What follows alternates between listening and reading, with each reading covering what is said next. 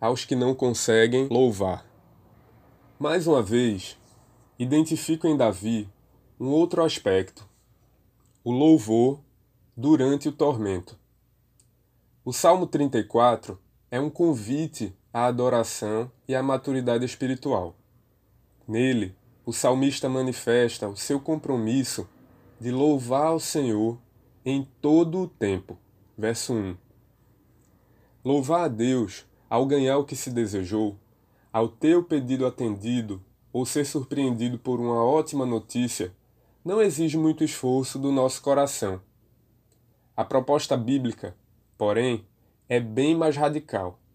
Louvar a Deus em todo o tempo tanto no dia bom quanto no dia mau, em plena saúde e nos dias de enfermidade, sob aplausos ou críticas. Louvar a Deus em todo o tempo implica reconhecer que todos os planos do Pai são planos de amor, além de enxergar que todas as coisas cooperam de alguma forma que pouco compreendemos no momento para o bem dos que sinceramente amam a Deus.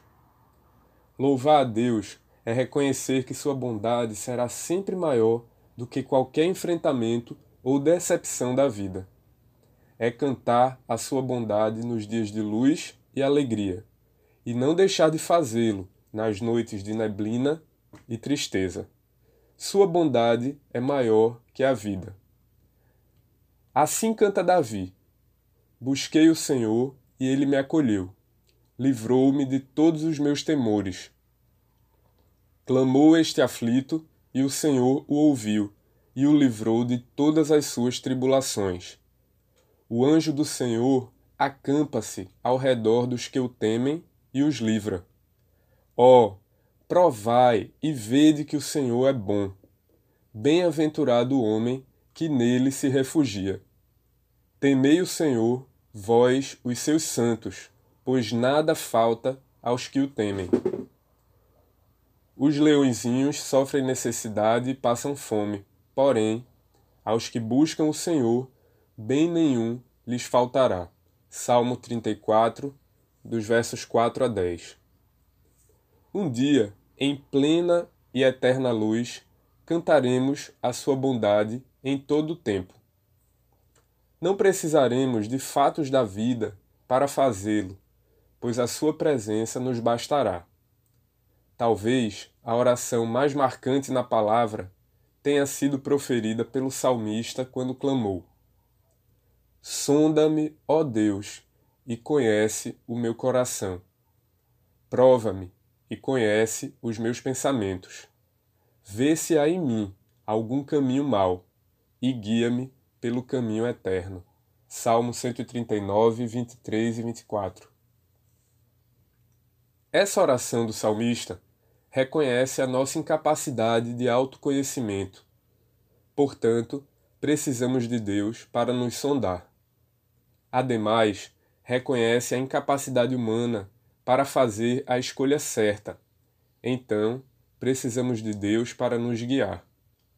Igualmente, expressa as áreas da vida onde a luta se trava, não nos palácios ou nas ruas, mas no coração e nos pensamentos, o que mostra a necessidade de Deus para nos provar.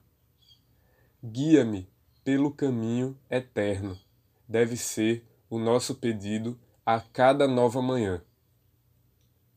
Louvar a Deus é uma atitude do coração convicto de que muitas são as aflições do justo, mas o Senhor de todas o livra.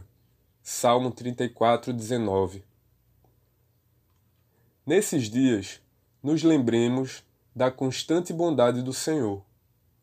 Ele nos deu força em dias de fraqueza, sustentou-nos nas carências profundas da alma, livrou-nos de perigosas armadilhas, consolou-nos na hora da angústia, proveu quando mais precisamos e alegrou-se conosco quando buscamos a retidão. Reconheçamos a sua insuperável bondade e busquemos amá-lo mais a cada dia. E peçamos ao Eterno graça e força para de coração louvá-lo em todo o tempo.